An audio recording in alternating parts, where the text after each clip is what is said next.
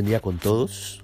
Quisiéramos tener la reflexión del día de hoy, 9 de enero del 2021. Vamos a estar reflexionando en el pasaje de Génesis capítulo 9, verso 1 al 17. Hemos querido titular a este devocional Un nuevo orden mundial. Mi nombre es Luis Enrique Herrera, pastor asistente de la Iglesia Alianza Cristiana y Misionera de San Miguel en Lima, Perú. Déjeme decirle que al salir eh, Noé y su familia del arca, ellos tuvieron que enfrentar un nuevo mundo renovado por el juicio de Dios.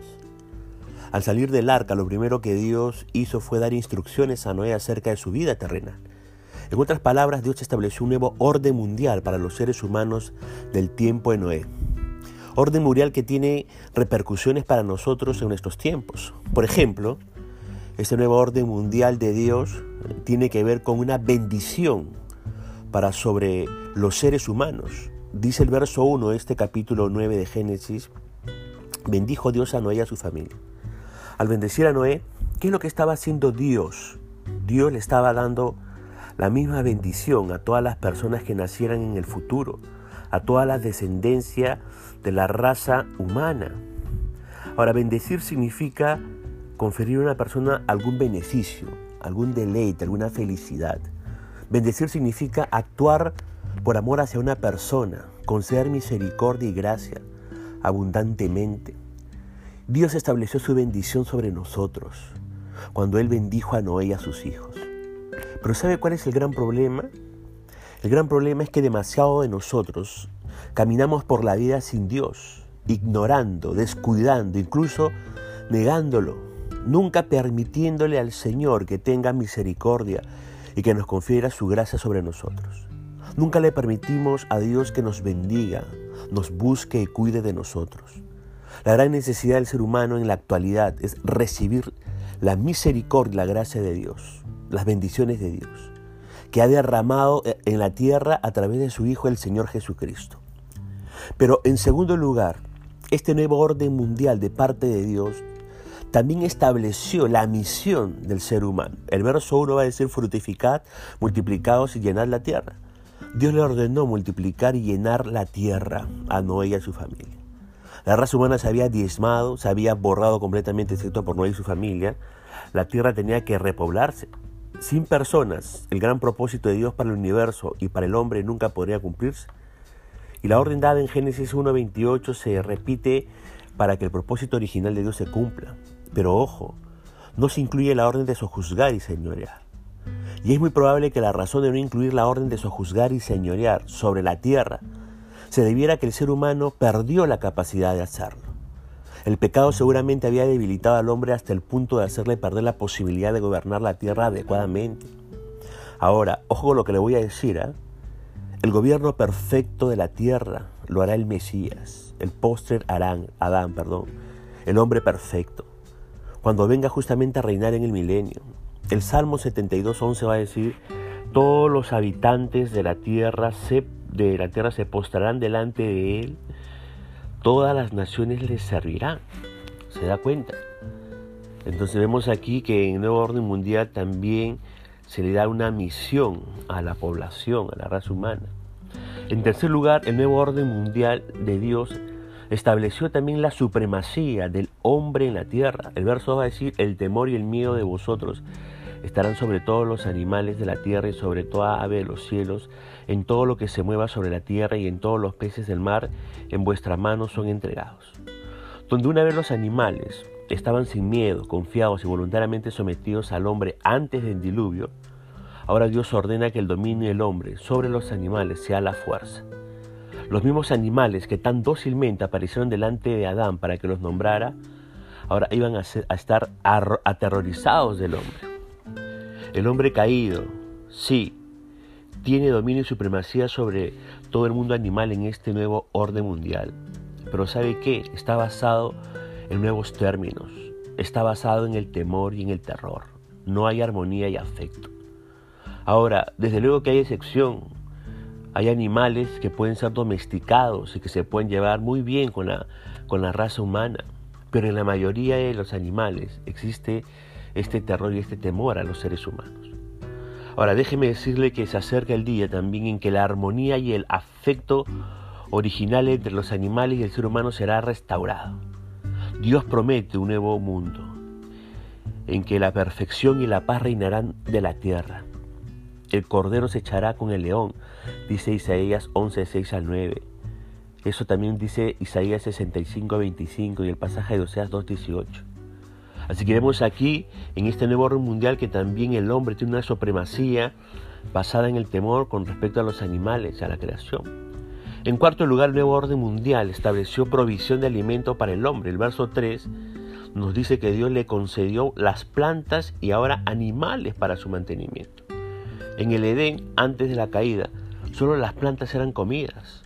Ahora el ser humano puede comer carne. Más adelante en la historia se haría una distinción entre los animales limpios y no limpios con propósitos religiosos y ceremoniosos, fundamentalmente entre los judíos. Pero según el nuevo orden mundial, con el propósito del alimento, al hombre se le dio el derecho de usar el animal que quisiera para comer, para alimentarse.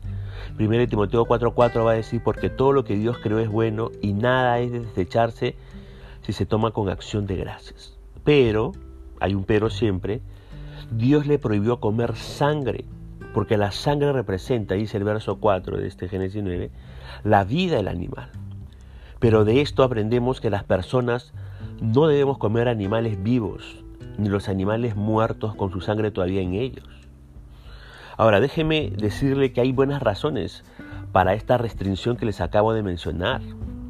Una primera buena razón es porque eh, comer un animal eh, vivo o un animal que todavía tiene su sangre y está moribundo eh, no comer esto evita enfermedades en nosotros. La prohibición es válida también en segundo lugar porque evita el salvajismo, la crueldad con los animales. En tercer lugar, este, la prohibición, esta última es válida porque enseña una relación entre la vida y la sangre. Y en cuarto lugar, hay una cuarta razón, esta prohibición es válida porque quizá la razón sea que Dios ya estaba anticipando el rol de la sangre en hacer expiación por el pecado, como lo va a decir más adelante el libro de Levítico capítulo 17, versos 10 y 11. Ahora, usted va a notar lo siguiente, ¿no? Podemos ver que la importancia de la sangre es pasada de los animales a los seres humanos. Fíjese lo que dice el versículo 5 y 6, porque ciertamente demandaré la sangre de vuestras vidas, de mano de todo animal la demandaré y de mano del hombre, de mano del varón su hermano demandaré la vida del hombre, el que derramare sangre de hombre, por el hombre su sangre será derramada, porque imagen de Dios es hecho el hombre. En quinto lugar, el nuevo orden mundial de Dios estableció la protección de la vida para las personas. Y este mundo, usted sabe, es un mundo maligno y pecador. Por eso las pasiones de las personas deben ser controladas. En la sociedad, la ley controla y mantiene en jaque a las pasiones. Dios sabe esto, por eso Dios estableció la ley, protegiendo la vida del ser humano. Dios instituyó la pena de muerte para el nuevo orden mundial, dado que la sangre representa la vida y la vida eh, le pertenece a Dios. Así que habrá que rendirle cuentas eh, por el derramamiento de sangre. Ahora, la justificación bíblica de la doctrina de la pena capital, por lo tanto, yace en el hecho de que el hombre fue creado a imagen de Dios. La orden divina respecto a la pena capital es una regulación dada por Dios para enfatizar el valor de la vida humana a los ojos del Creador. Dios prohíbe el asesinato y quien asesina a un semejante se expone al castigo máximo por su desobediencia. La cuestión de determinar la vida y la muerte se le da sí al hombre solamente en calidad oficial o gubernamental. Pero un hombre no tiene el derecho personal de quitarle la vida a otra persona. Dios dejó esto claro más adelante en los diez mandamientos. Por eso dice Éxodo 20:13, no matarás. Pero Dios sí le dio a Noé el derecho oficial o gubernamental de ejercer justicia. Por ello nosotros no estamos a favor del aborto. Hay un ser indefenso en el vientre de esa mujer y debemos buscar defenderle. Estamos.